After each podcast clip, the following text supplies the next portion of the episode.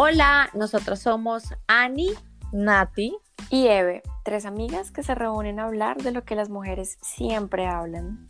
No somos psicólogas ni profesionales en temas de relaciones humanas, somos simplemente tres amigas reunidas a echar chisme contigo.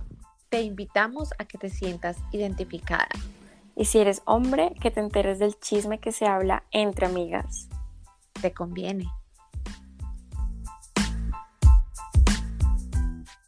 Hola, hola a todos, ¿cómo están? Bienvenidos otra vez aquí con nosotras a Llamada a las 3 en punto.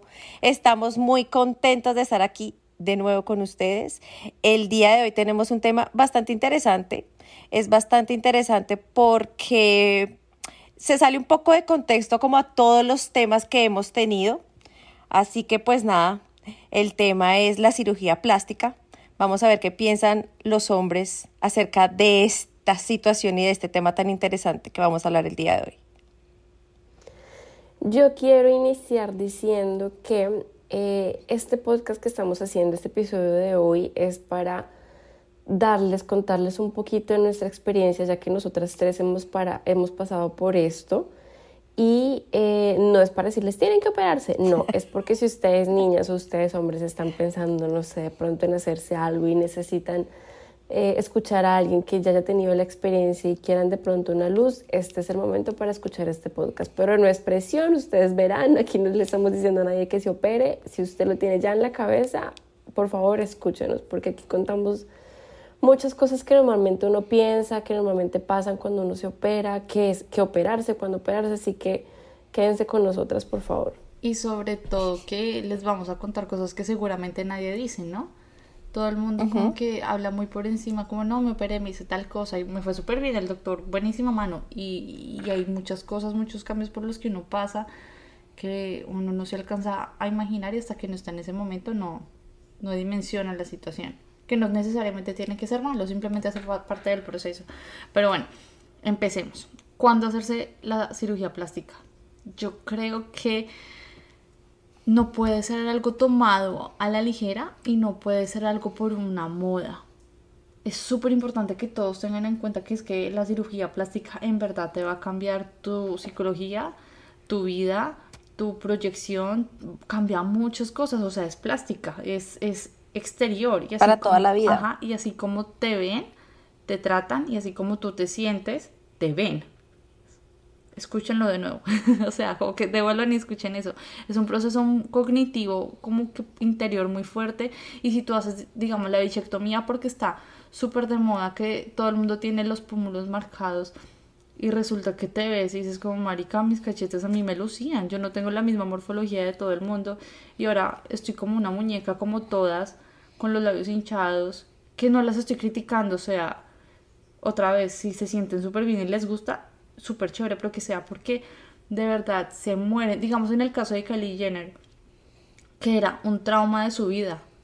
Ella misma dijo que ella se chuzó los labios y sacó los, los labiales de Kylie Jenner porque una vez un niño la besó y le dijo como que no me gustó besarme porque, besarte porque no tienes labios y quedó con el trauma para toda la vida. Eso le sirvió de inspiración a sacar los labiales que supuestamente te dejan los labios enormes. Y, y ella es como, tú piensas en labios enormes y dices Kylie Jenner y se le ven lindos, pues a veces muy exagerados, pero eso le sirvió a ella para evolucionar, no porque fuera una moda, no porque, o sea, le ayudó con una inseguridad y la convirtió en otra persona.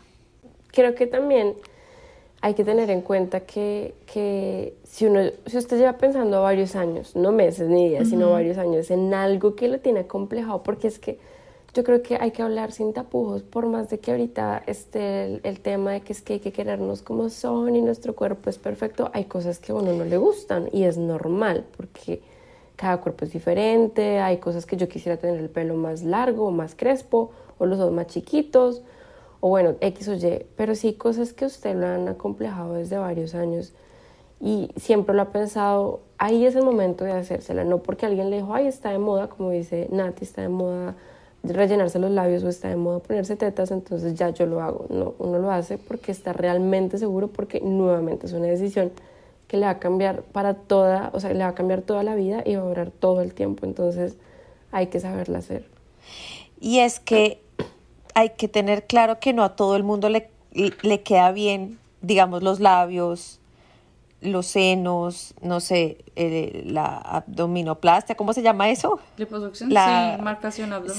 Sí, como que a- no a todo el mundo le queda bien, entonces tú tienes que tener en tu cabeza o hacerte una idea de cómo vas a quedar, porque de pronto los cachetes o los labios o los senos o lo que sea, no, no todo es para uno.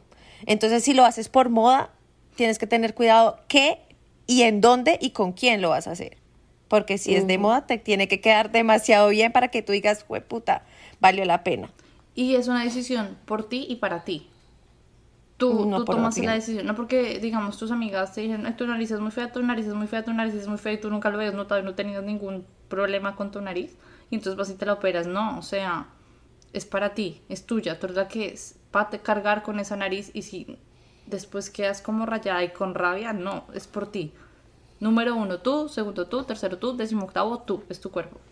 Pero bueno, vamos a empezar con una serie de recomendaciones que nosotras también nos sirvieron, aparte de la que acabamos de hacer, de cuándo hacértela. Y otra que yo creo que es muy importante es que no se metan en una clínica de garaje. En Colombia, por ejemplo, hay muchas clínicas de garaje en donde todo lo pintan muy bonito, pero uno va y los investiga, uno busca en internet o busca feedbacks de otras personas que se operaron ahí y tienen muy malos reviews. Entonces, busquen un doctor que esté certificado por la Sociedad Colombiana de Cirugía Plástica, si estamos hablando del caso de Colombia, porque pues allá es, es un poco más fácil encontrar. Eh, busquen un doctor que esté certificado, una persona que sea de confianza, que ustedes busquen en internet el nombre y no aparezcan casos de eh, negligencia o alguna demanda o cosas así, porque eso es muy grave. O sea, ustedes le están poniendo su vida a este doctor porque ustedes quedan en anestesia y ya, chao, no saben qué pasa. La- el punto es ahí cuando se despierten y no hay nada mejor que uno acostarse en la camilla eh, sabiendo Tranquilo. que uno está en buenas manos y que no le va a pasar nada. O sea, lo único que va a pasar son cosas chéveres que después las va a disfrutar. Pero, pero no hay nada mejor que, que en serio tener la satisfacción de decir, ah, bueno, este doctor está certificado por la Sociedad eh, Colombiana de Cirujanos Plásticos, no tiene ningún récord malo, eh, tiene tal cosa, lleva 20 años operando.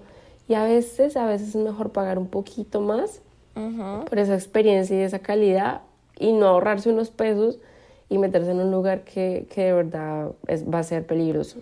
Pero yo también quiero como apuntarle a algo muy chévere y es que no necesariamente el más caro es el mejor Hmm. y no el baratero es el peor. O sea, si cumple con los estatutos y el man seguramente es un señor que lleva toda la vida haciendo cirugías plásticas, pero resulta que es un señor que es que no, no es farandulero, o sea, no, no le mete mucho en las redes sociales y no se la pasa eh, operando a las presentadoras famosas de, de televisión. Eso no significa que no sea bueno. Hay trabajos muy buenos de sí, cirujanos que tal vez no son tan reconocidos y no cobran tan duro, que simplemente es como están cobrando por la marca registrada de sus manos pero sí tiene que cumplir con las cosas legales y consulten muchos doctores. No se quedan con el primero, que mi mamá me dijo que este y ya me quedo con ese. No, niñas.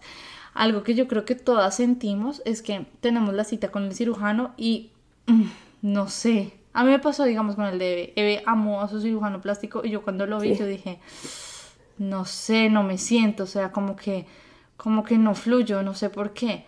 Después yo le recomendé a mi cirujano a Ani y a Ani le cayó bien, pero dijo, sí, pero no, o sea, No hubo como ese... como ese clic, como que es muy química. pana, como que Sí. es, un- es una cosa como casi que conseguir novio, o sea, fue pucha, tienen que mirar los trabajos porque es que no todos lo hacen las cosas igual, no todas las, si, tú si ustedes miran las tetas de Ani, las de Eve y las mías, son tres tetas completamente distintas, cada una tiene su punto. Sí. y es la firma del cirujano plástico, así pasa con todo, con las narices, con las cinturas, con los ombligos, con todo, o sea, todo le queda completamente diferente, consulten muchos cirujanos plásticos.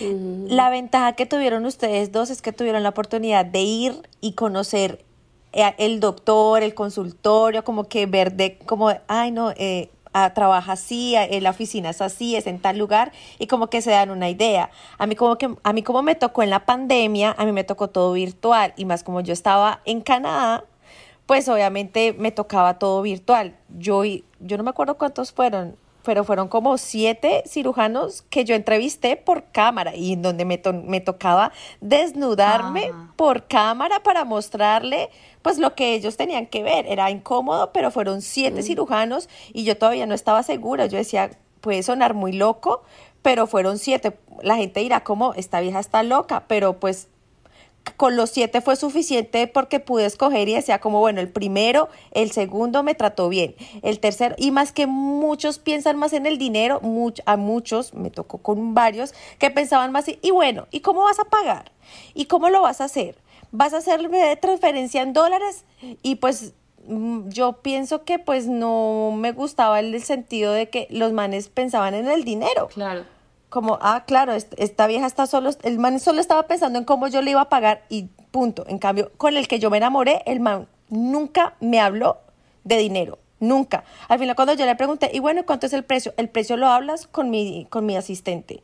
Y eso ya dije, este es. Porque el man fue muy profesional y mira y, y esto, y, y me, me habló de, no, de la historia y de cómo me va a pasar y si puedo alimentar y si esto, así me enamoré. Yo creo que tienen que seguir su instinto. O sea, uno siempre tiene un instinto. Y ese instinto fue el que me llevó a mí a escoger mi cirujano, el que a Nati no le gustó porque a Nati no le dio buena espina, Sí. pero Ay, yo no sé si yo de pronto consulté el de el tuyo, de pronto sí, yo no me acuerdo. El mío, sí, tú lo consultaste, yo El, me el, acuerdo. el tuyo sí, pero el de Eve no sé, de pronto sí.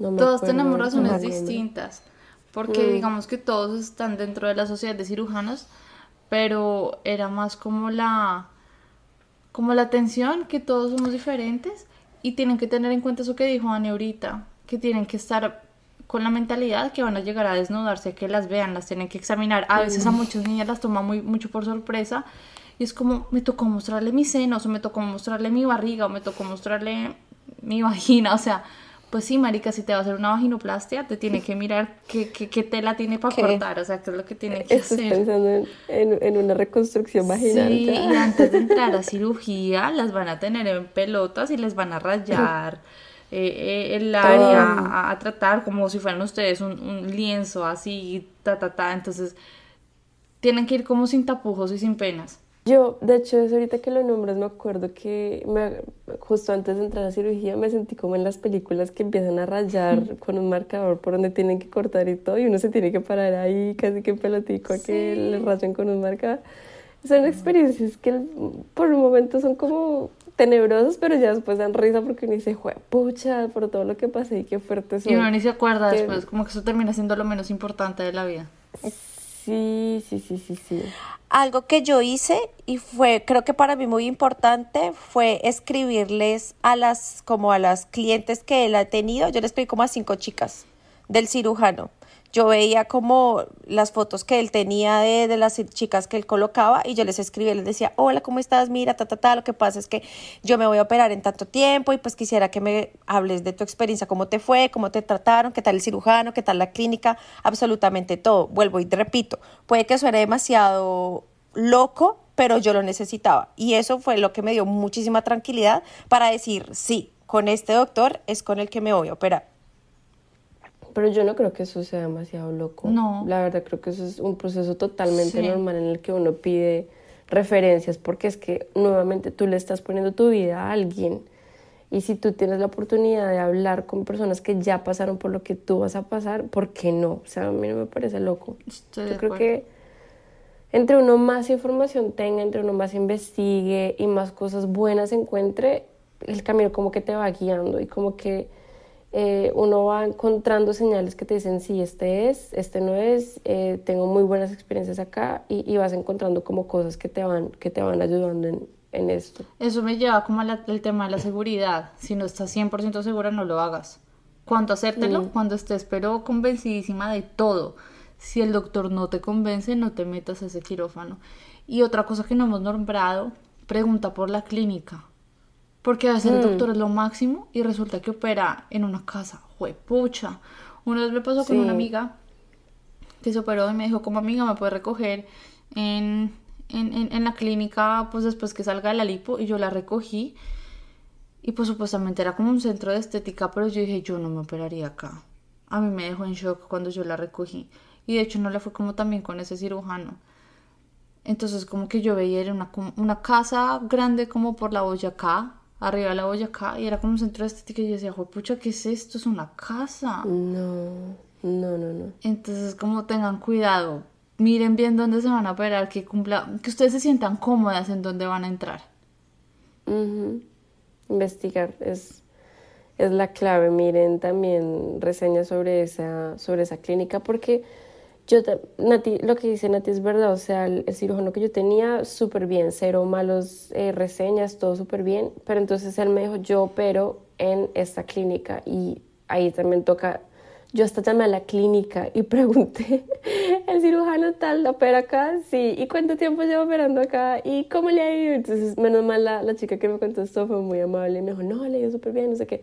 Y pues son clínicas que no son de ellos. ¿no? Pero, digamos, en mi caso no era una clínica de él, es una clínica eh, donde ellos operan, pero no pertenece, no, no es de propiedad del, del, del cirujano. Entonces ellos pueden dar como o una buena o una mala reseña porque no están completamente ligados a que tienen que decir, no, todo está bien acá porque es nuestro jefe. No, o sea, simplemente va y presta un servicio allá. Entonces también hay que llamar a la clínica. Pregunten todo, o sea, pregunten, papucha, todo. Exacto, conclusión, sean tóxicas, stalkers, saquen sus dotes de FBI, es, o sea, todo, cada pequeña coma y punto, tienen todo el permiso y todo el aval de, de- de investigar. Mm, Hay una etapa en donde a mí me pasó ahorita hablando con todas, bueno, las tres, eh, no la sufrió tanto, pero yo me acuerdo de una etapa en donde pasé como, no sé cuál sea el término psicológico clínico, en donde yo me veía y no me gustaba. Creo que es dismorfia. Sí, puede ser dismorfia. Yo iba a decir disformia, una cosa así. No estudié psicología, no me juzguen. Pero sí, yo, yo, yo pasé por eso en donde yo me vi. Yo dije, "Jue pucha, me veo súper mal, me veo toda yayita, me veo como una loba. Eso es culpa tuya, Sebastián. Tú me dijiste que me pusiera grandes y mira cómo me veo horrible. Y yo ahorita veo la foto porque me tomé una foto previa y yo dije, estaba loca. Entonces vayan conscientes a que es posible que tengan como un ataque, como mini ataque de depresión o mini ataque como de confusión y de arrepentimiento, porque claro, tu cuerpo está cambiando. No está cambiando, cambió. De, en un despertar cambió, es otro. Y uno no se identifica con ese cuerpo y uno no está acostumbrado a ver y a, y a- y a moverse y a caminar, digamos los senos. Me acuerdo que una vez yo estaba eh, bañándome y uno no se puede lavar los senos y yo cogí la coquita de, de, de- para echarme agua porque me estaba bañando como a, a, a, a aguas- a cocaditas y yo me acuerdo que subí la mano y me pegué en la teta y yo, ah, claro, marica, es que antes yo pasaba derecho y, y no pasaba nada, ahora hay una teta que interrumpe el camino. Todas esas cosas son normales. El cuerpo y la mente pasan por un cambio que es difícil de comprender. Entonces vayan dispuestas a, como, me va a pasar. Prepárense, como cuando me pase voy a respirar y no me voy a mirar al espejo. Yo pienso que es lo más sano. Ya, se me va a pasar, en algún momento se me va a pasar. Y tienen que tener claro lo que dice Natalie, es muy cierto, y es que se ven grandes. O sea, van a estar grandes tres meses. Tú las vas a ver como si fueran balones de baloncesto enormes. Y ahí es cuando uno dice, fue puta, la cagué. Cuando yo desperté, cuando yo desperté de la anestesia, yo reaccioné súper mal, como loca. Yo reaccioné y lo primero que hice fue como, ¡ay! Empecé a gritar como loca y yo, Oh my God. tengo calor, tengo calor, tengo calor. Y obviamente la señora llegó como, ¿qué te pasa? Y yo, ¿qué es esto? Eso se me veía, claro, pues yo veo las Claro. dos cosas acá gigantes. Dos Yo decía, montañas. güey, puta, mi cuello, mis te- ¿qué hice? Y yo, ¿qué? y eso que yo escogí la, la, la, la, ¿cómo se llama? ¿Prótesis? Se me fue la paloma. La prótesis, pues más pequeña del tamaño que el doctor me había dicho. Y cuando antes de yo entrar a la cirugía no les pasó, que yo no todavía no sabía si, si realmente quería ese, ese tamaño, quería uno más grande. Sí, uno nunca o sea, yo está ya estaba seguro. acostada y yo decía, ¿cómo será que la estoy cagando? ¿Será que me pongo uno más grande? ¿Será que no? Y Claro, cuando yo me puse, cuando yo me veo esa vaina gigante, yo empecé a gritar como loca, como fue puta. Y él allá, ¿qué te pasa? Y después me puso la calefacción porque tenía mucho frío. Era frío Sí, lo que yo tenía. Después, tengo mucha sed, tengo mucha sed. Y yo me decía, pero cálmate porque me vas a asustar a las demás personas que tienes al lado. Y yo reaccioné súper, a la anestesia, de, cuando yo reaccioné, y lo primero que vi fue como esas bal- balones gigantes. No, marica. Entonces tienen que tener claro que van a estar grandes el primer día durante muchos días más, como para que no tengan ese shock cuando se vean después de qué fue lo que me pasó. Respiren. ¿Te vas a decir algo, cierto. Querías como decir algo. Em, sí, sí, sí, eh, que es cierto lo que dice Nati y que em, yo pienso que si bien no hay que pedirle la opinión a todo el mundo de, ay, ¿tú qué crees? ¿Será que me debo operar las tetas? Porque todo el mundo tiene opiniones diferentes. Si bien no hay que hacer eso, sí hay que hablar con personas que ya se han operado y pedirles opinión respecto a cuál es el tamaño que más te conviene. O sea, uno tiene que, que saber cómo, cómo preguntar, porque es que los manes siempre le van a decir a uno como, ponte las más grandes. Pero si uno usted quiere tetas chiquitas, por ejemplo, en mi caso era como, yo siempre tuve unas tetas súper chiquiticas y, y, usaba rellenos así como todas. Aquí ahorita nos compartimos esta, esta opinión y lo estamos sacando públicamente. Pero eh, yo me acuerdo que yo las tenía muy chiquitas, pero como yo era delgada, yo sabía que no quería unas muy grandes. Entonces yo me acuerdo que yo empecé siempre como, quiero unas tetas, o sea, quiero unas tetas más grandes, pero de todas maneras sigue siendo chiquitas. Y hasta el sol de hoy, eh, como que siempre estuve muy segura de que se iba a ser el tamaño perfecto porque es como el que más armonía le da a mi cuerpo. Entonces busquen la armonía. Si ustedes son grandes, eh, si de pronto les gustan las tetas grandes, pero son muy, muy, muy flacas, por ejemplo, no sé, que pesen 50 kilos, no se pongan algo muy grande como cocos. Y tampoco se van algo muy chiquitico que no se les vaya a ver. O sea, hay que buscar la armonía y preguntar, bueno, doctor, ¿cuál es el tamaño que usted me recomienda? Y no dejarse llevar con, que, con la teoría de que entre más chiquitas mejor o entre más grandes mejor, es lo que mejor le convenga a uno. Yo creo que ahí como que eh, sabe qué decir. Hay cosas en donde tú, en donde estoy de acuerdo y cosas en las que estoy en desacuerdo. ¿Por qué? Porque ahorita también les decía antes de empezar a grabar que yo sufro como de esta vaina de suena como muy transexual, pero es que yo me identifico con cierto tipo de cuerpo y si tú te sientes identificada con un tipo de cuerpo de tetas tipo Pamela Anderson, pues marica, ponte el tipo de tetas Pamela Anderson y a mí me pasó eso. Eh, yo tenía muchas voces a mi alrededor. Eve me decía, no te las pongas muy grandes, no te las pongas muy grandes porque vas a quedar mal. Y yo, sí, sí, sí, me las... pero es que uno está como inseguro. Uno como que de cierta forma tiene como una voz interior que uno quiere como eh, hacer parte de algo, como, como estar de acuerdo, como no, no entrar en conflicto, ni siquiera entrar en conflictos, como... No sé, no sé cómo definirlo, no se me viene la palabra. Sí, es como que yo quiero decir lo correcto es eso, yo quiero decir lo correcto, entonces sí, claro, si me las pongo muy grandes y, digo yo las quiero muy grandes, me va a decir, no, pero es que te va a quedar muy mal porque digamos eres muy flaquita, entonces como que no, pero yo en el interior quería unas tetas muy grandes, pero me daba miedo el que dirán, y mi mamá, no te pongas muy grandes, pucha, eso mejor dicho, eso no te sirve para personajes que no sé qué, yo no, yo las quiero grandes, y ahora pues son unas tetas que yo digo, marica, se ven normales, que de pronto es lo que le gusta, normales. A mí no me gustan normales. A mí me gustan unas tetotas así grandes, tetotas, que diga, pucha, y vienen las tetas con Natalie. Eso es lo que a mí me gusta. Entonces yo de pronto me arrepentí un poquito de eso porque es como toma consejos pero escucha y haz lo que tu interior te dice. Y todo el mundo tiene una perspectiva diferente. Entonces, cuando Annie se, operó, que fue la última en operarse, yo le decía, ponte las grandes. Y Eve, no, ponte las chiquitas. Yo, no, ponte las grandes, ponte las muy grandes. Entonces, es como que escucha todo según la experiencia de todo el mundo, pero toma la conclusión según lo que a ti te gustó. Según lo que tú quieres. Punto. Es como te identificas. Sí, sí, sí, total. Y tenemos que confesar, señoras y señores, que como dice Nati, siempre hemos estado en una opinión diferente respecto al tamaño de las tetas. Entonces Nati es defensora de las super tetotas y yo soy defensora de las tetas que están operadas pero se ven naturales. No, no me Así que... O sea, no tengo en contra, pero me gusta que no se vean operadas. O sea, que, que, que se vean operadas, perdón. pero, pero es que sabes que es chévere, por ejemplo, cuando yo, a mí me, o sea, si a mí alguien me pregunta o si yo tengo la oportunidad de decir, yo siempre digo, sí, yo tengo las tetas operadas, porque no, no es un secreto, o sea, a mí no me gusta como aparentar cosas que no son. Entonces yo digo, ay, sí, y me, me gusta la reacción de la gente de, ¡Ah! no parece que fueran operadas, pero parecen de verdad. Eso es lo que a mí me gusta, como que la gente no diga, uy, sí, seguramente tiene las tetas operadas, no, sino como, ¿serán de verdad? Porque no se le ven tan grandes o no se le ven tan redondas arriba, bueno, X o Y.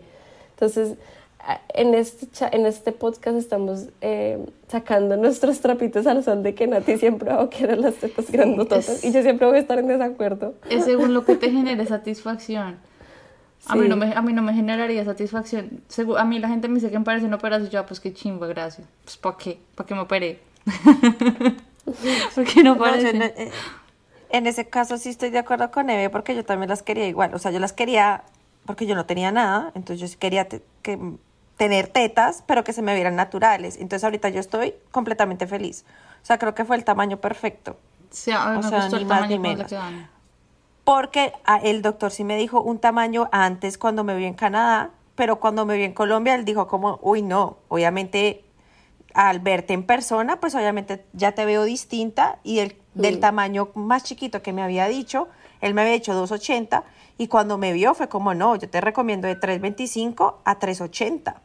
Entonces me quedé con el tamaño pequeño de ese, de ese rango de tamaños que me había dado después de, y me quedé con el primero. Y Natalie, no, más grande. No. Y yo, no, más chiquita. Pero digamos que, de hecho, tú te pusiste grandes porque yo te dije, yo te dije que te pusieras eh, lo más grande. Porque ¿te yo me quería quedar Tú te 2,80. querías quedar en 2.80 y yo no. Y es que hagamos la comparación. Yo soy más alta que Ani, ¿cuánto? ¿Cuánto soy más alta que tú? ¿Como un- una cabeza? No sé. Tú eres unos 70 y 70. algo, ¿no? unos 70. Yo soy unos 65. Ok, Ani tiene do- 325, yo tengo 335.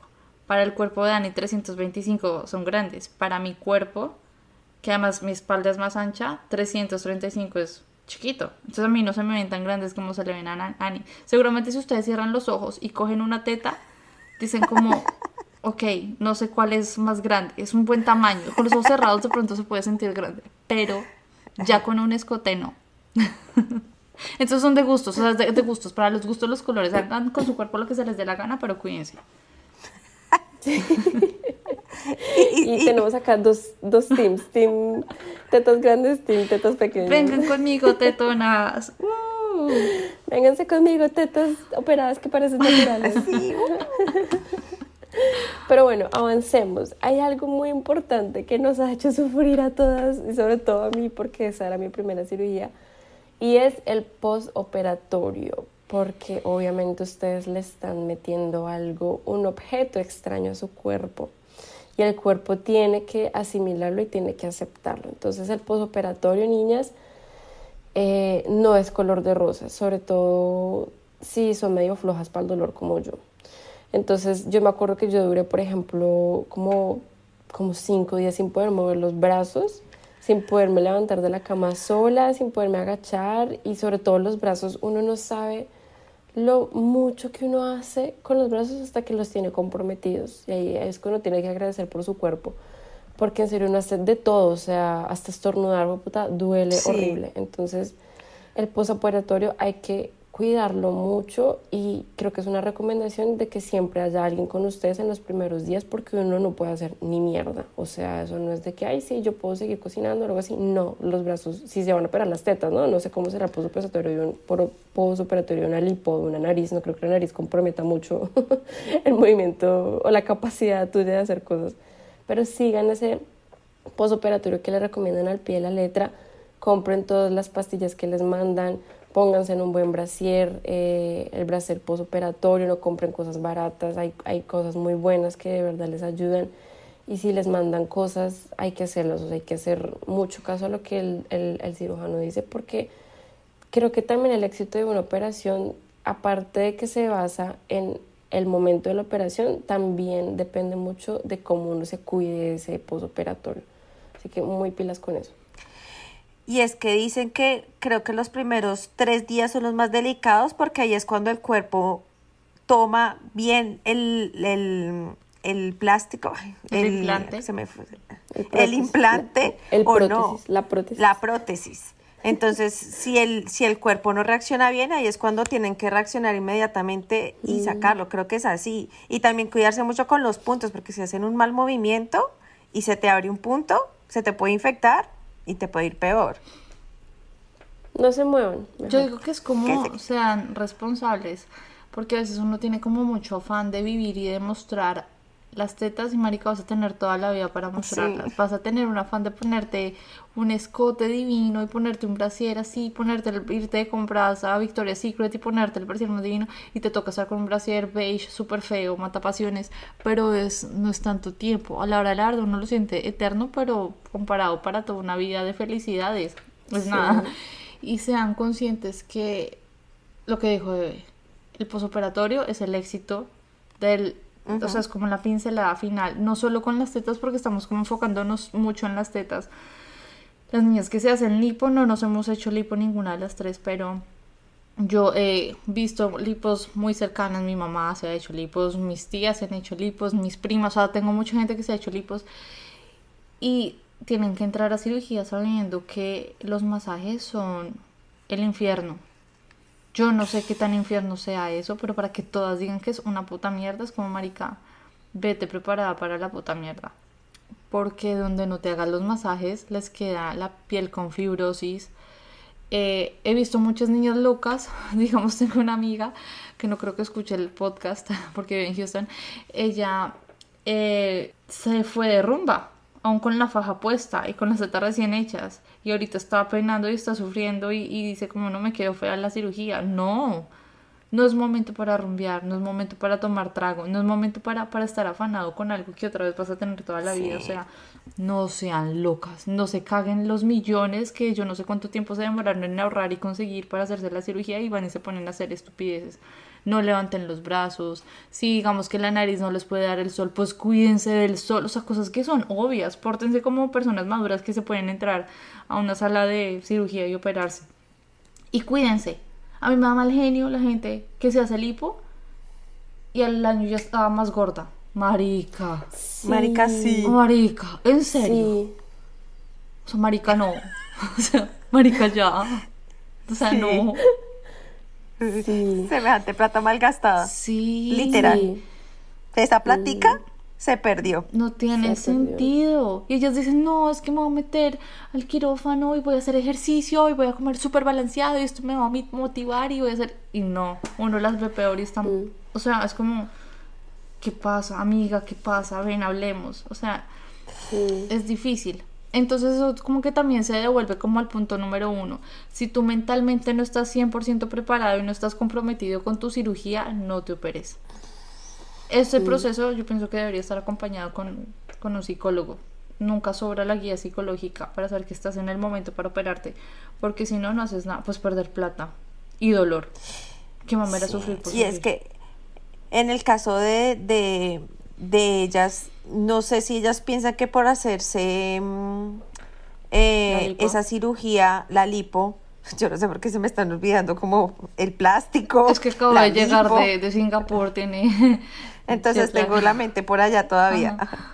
Em, no sé si ellas piensan que ya no tienen, pueden comer lo que quieran. Que porque ya tienen el abdomen marcado, entonces ya pueden comer chocolates y eh, todas las hamburguesas que quieran. Pues no, al contrario tienen que quedar tal cual como están. O sea, si ya si quedaron, tienen que cuidar de ahora en adelante mucho más. Porque si no, hay lo que dicen ustedes, marica, un año después y gordas. Y vaya a hacer otra lipo, marica. No, que o sea. Sí, no pierdan la plata. Pero hay algo que, hay algo muy positivo después de todas estas, eh, de todas estas experiencias que nosotras hemos tenido, porque Nuevamente las tres hemos pasado por la cirugía, la mamoplastia, hablándolo en términos decentes, o si no nos hicimos las tetas. Eso nos pusimos algo... me la meca ¿Qué hizo la plata? Me la meca La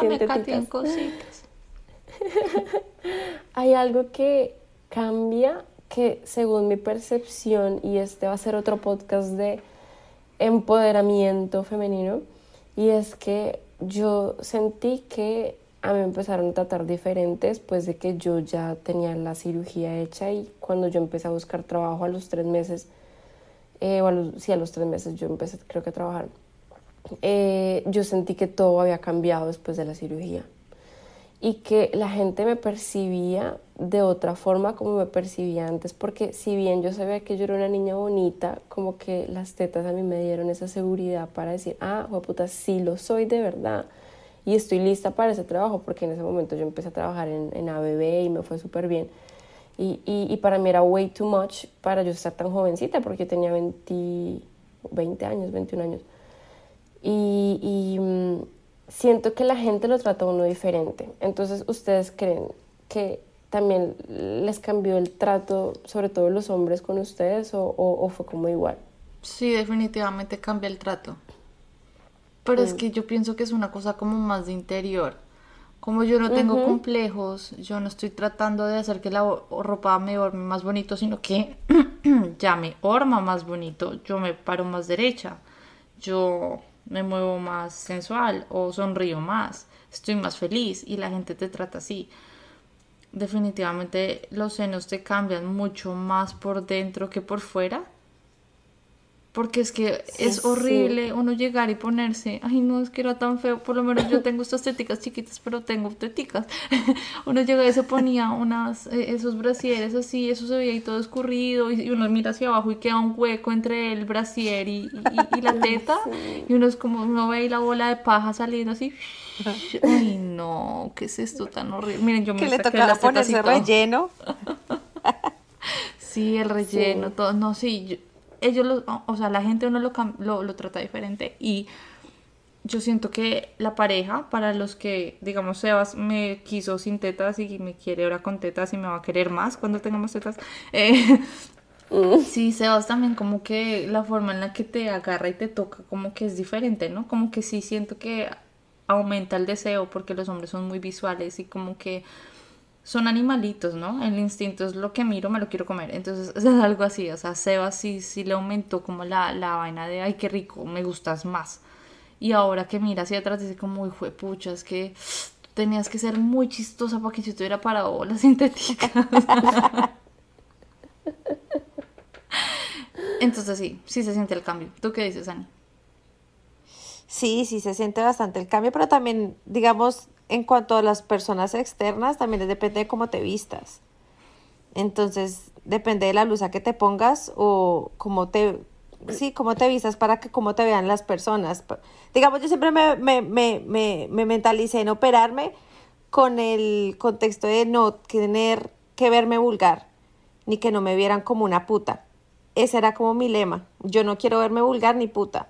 Y cada vez que me compro una blusa, tengo miedo en cuanto a cómo me vaya a ver mi pareja o cómo me vayan a ver las demás personas, si me veo puta o no me veo puta.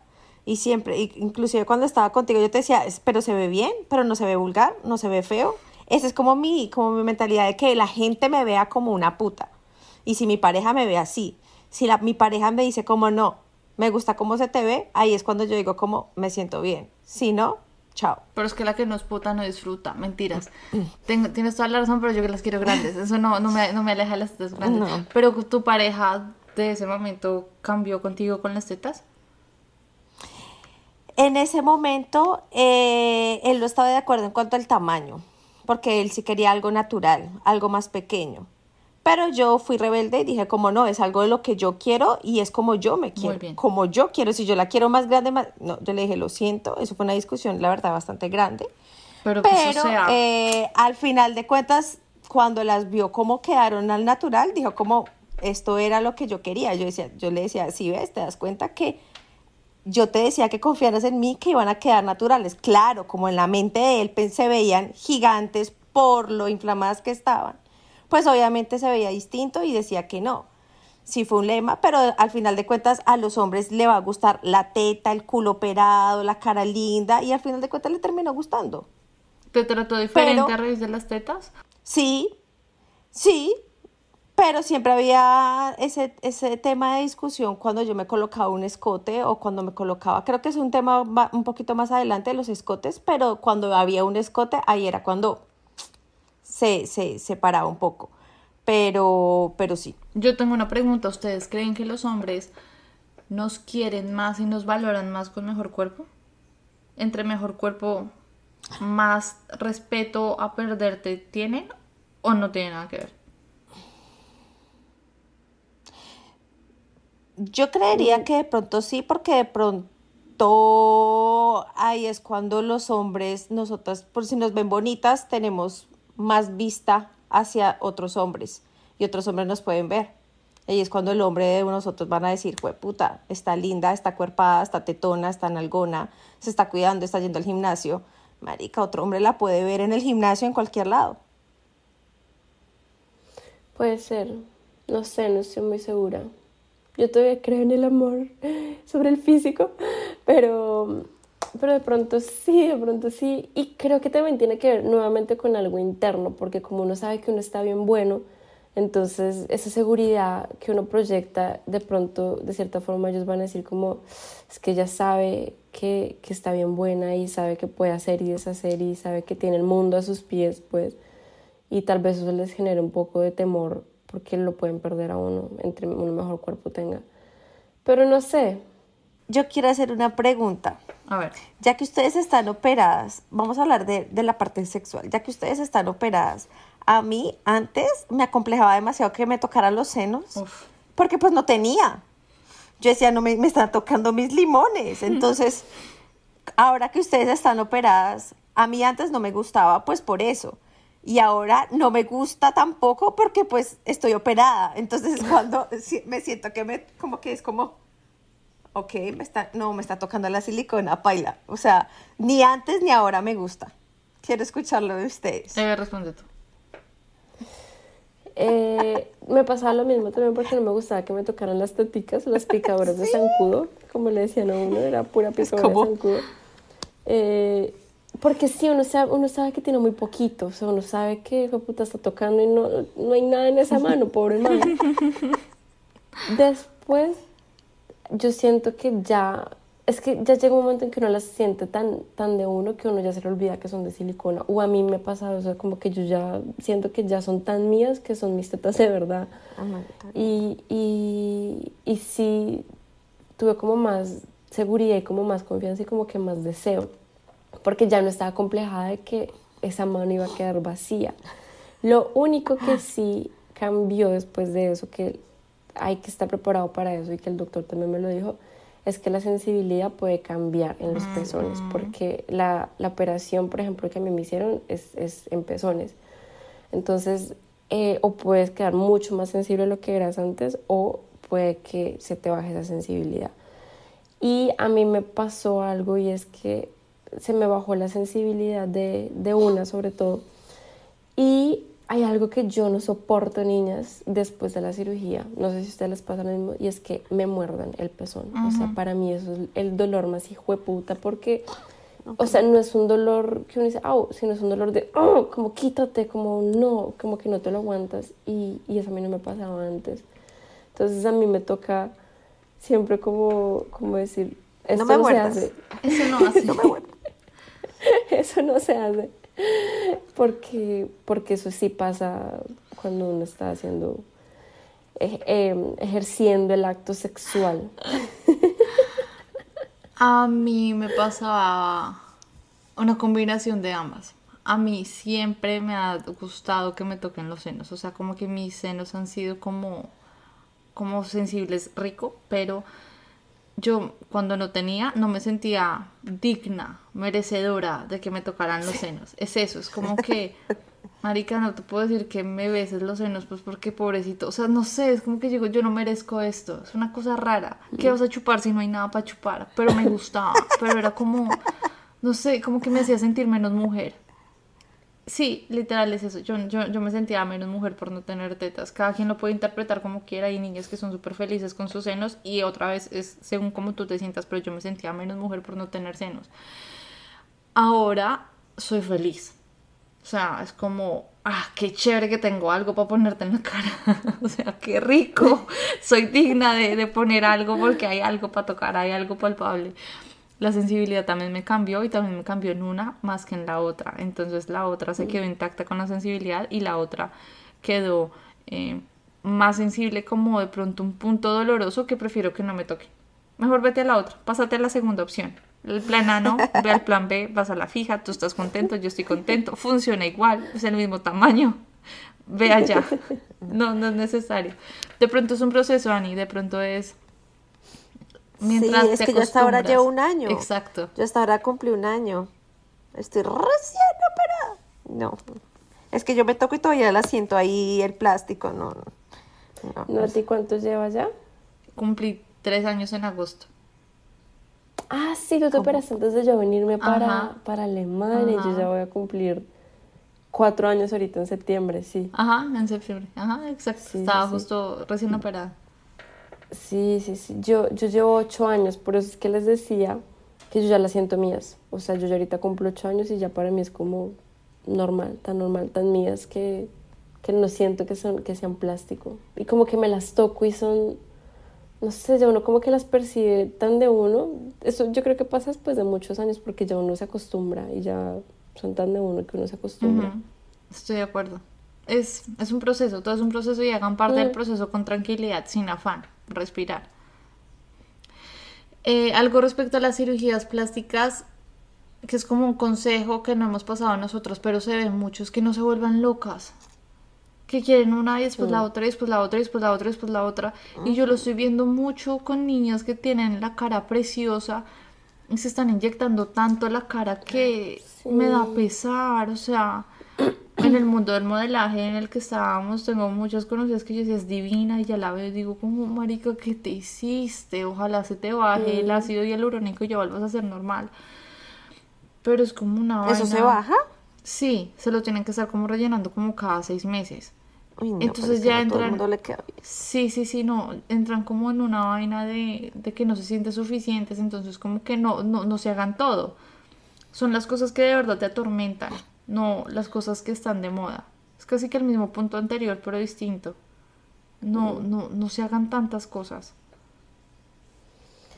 Ahí- va el tema como de, del amor propio, o sea, es como, ¿ustedes qué creen? Que entre uno más cosas se haga. Es que yo me acuerdo, por ejemplo, cuando yo me, cuando yo me operé, y creo que esto nos han dicho a todas, es como, quiérase, quiera su cuerpo, ámese usted misma, porque si no nadie la va a amar, y que es lo contrario, ¿no? Uno lo quiere más.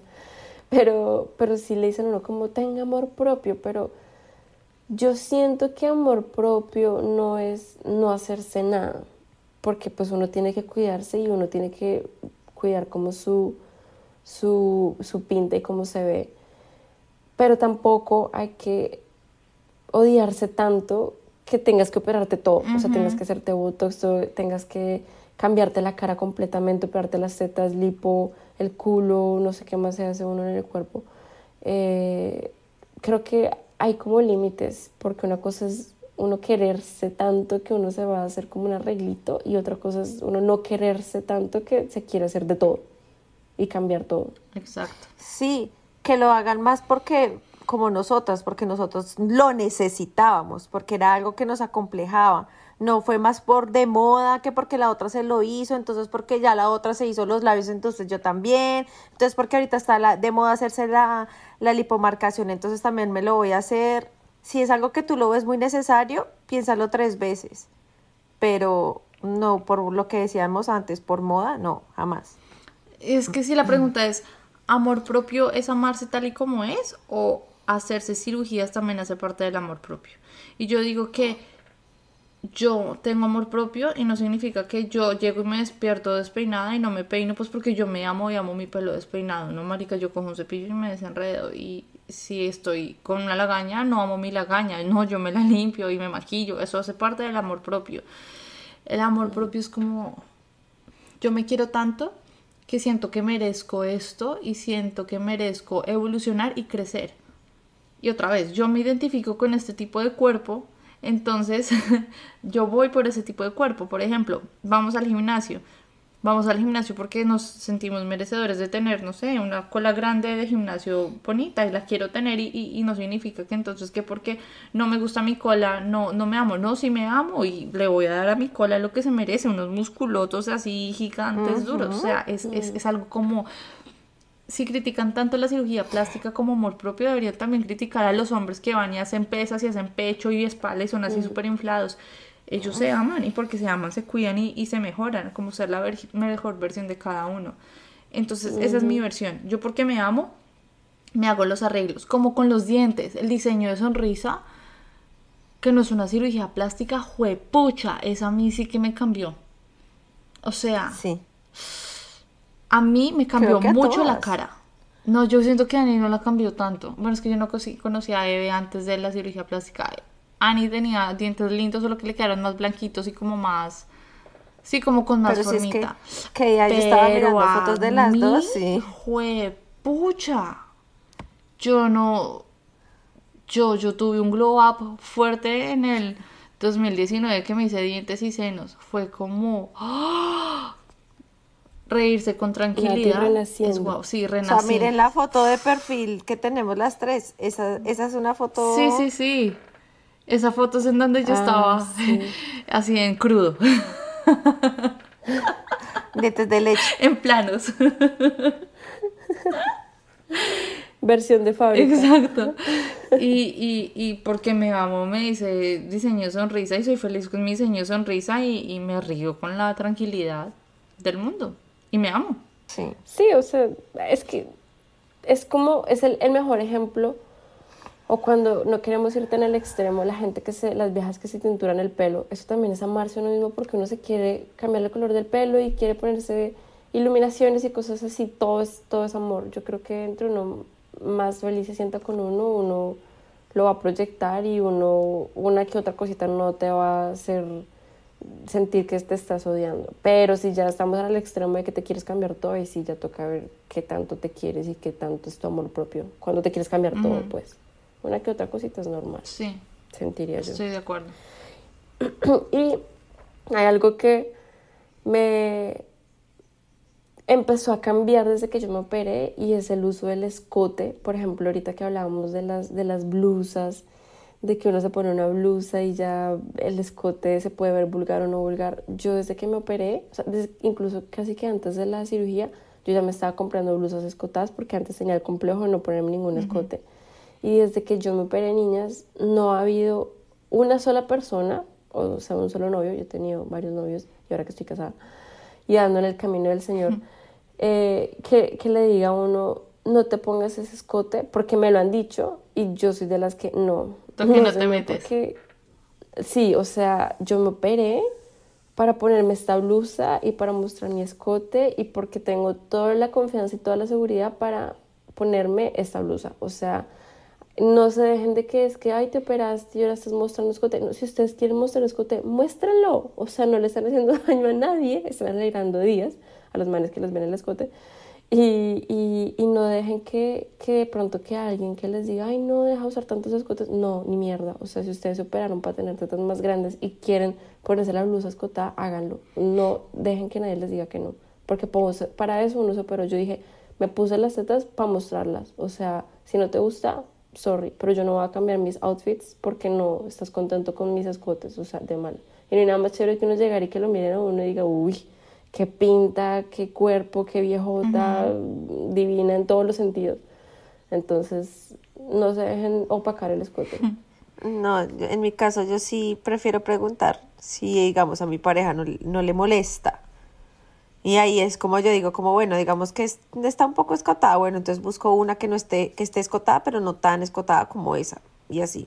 Pero yo sí no quiero, o sea, yo no quiero que la gente me vea como una puta. Ese es mi lema que tengo en la cabeza y siempre lo he tenido. O sea que me lo tengo que sacar de la cabeza, pero ya estoy operada, pero... Ajá. Es que ahí es cuando uno tiene que saber diferenciar a qué evento vas y cómo te tienes que ir vestida. Yo no estoy diciendo que te puedes poner el súper escote para ir a una graduación o para ir a una misa o para ir al velorio del tío abuelo que se murió.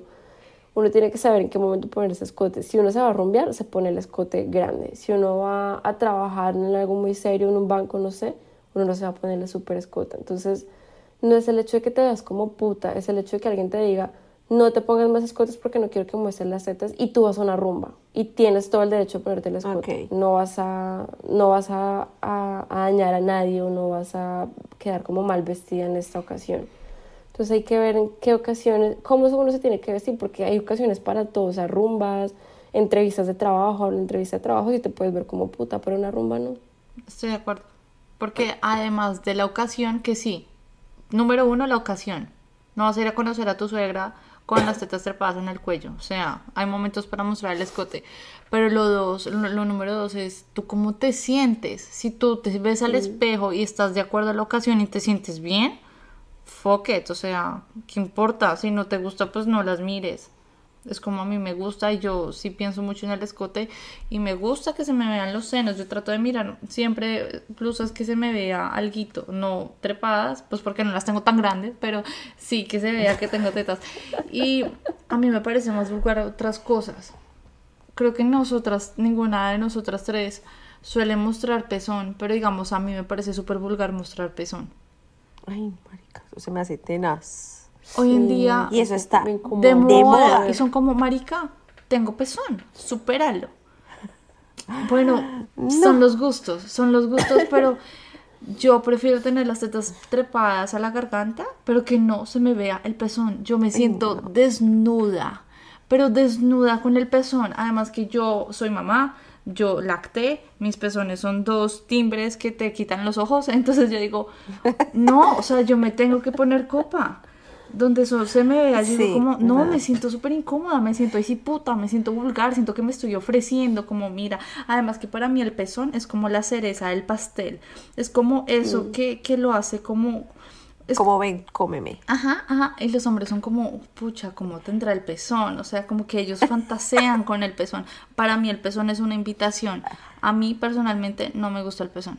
No me gusta. No. Ahorita está la ola de, de ay, sí, Sí, el pezón, acéptalo, sí, mostremos pezones, es el cuerpo, es natural, así como se me ve la nariz, se me ve el pezón.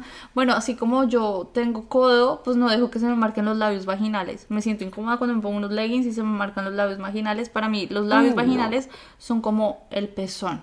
Entonces, El, el camel. yo no me siento cómoda. ¿Tú te sientes cómoda mostrando pezón? Dale, dale. Tú, tú, tú, hazlo tú. Bienvenida. Entonces, pero mi respétame si me pongo un, un escote y se me ve grande.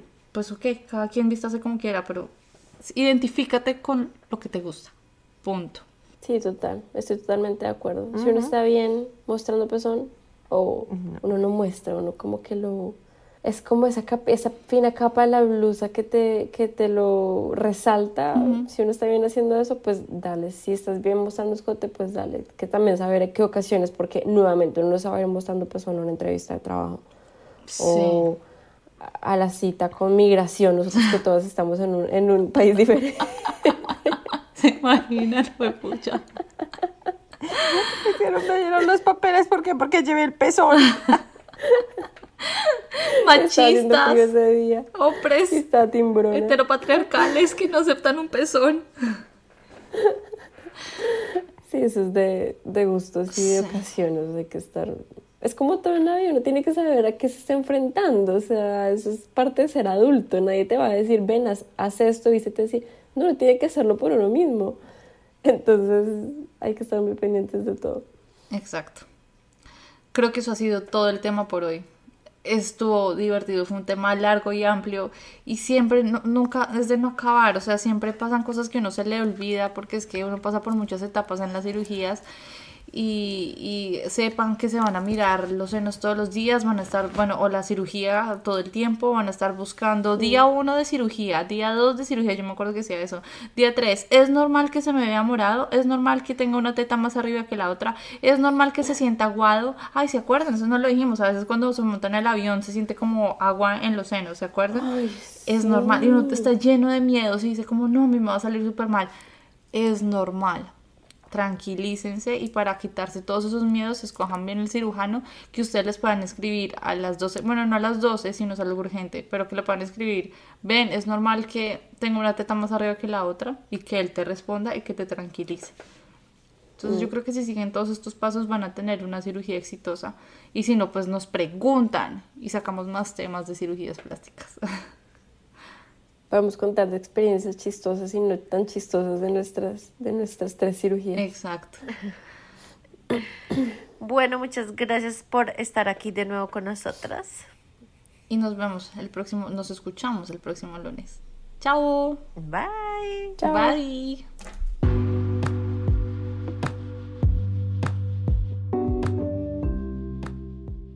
Gracias por escucharnos. Si te gustó este episodio, no dudes en seguirnos y calificarnos en Spotify. En Instagram nos pueden seguir como llamada 3 en punto. Recuerden, el 3 es el número. No olvides que esta es solo nuestra opinión. Estamos aquí para entretenerte mientras echamos chisme. Y si te gustó este episodio, no dudes en compartirnos con todos tus familiares y amigos.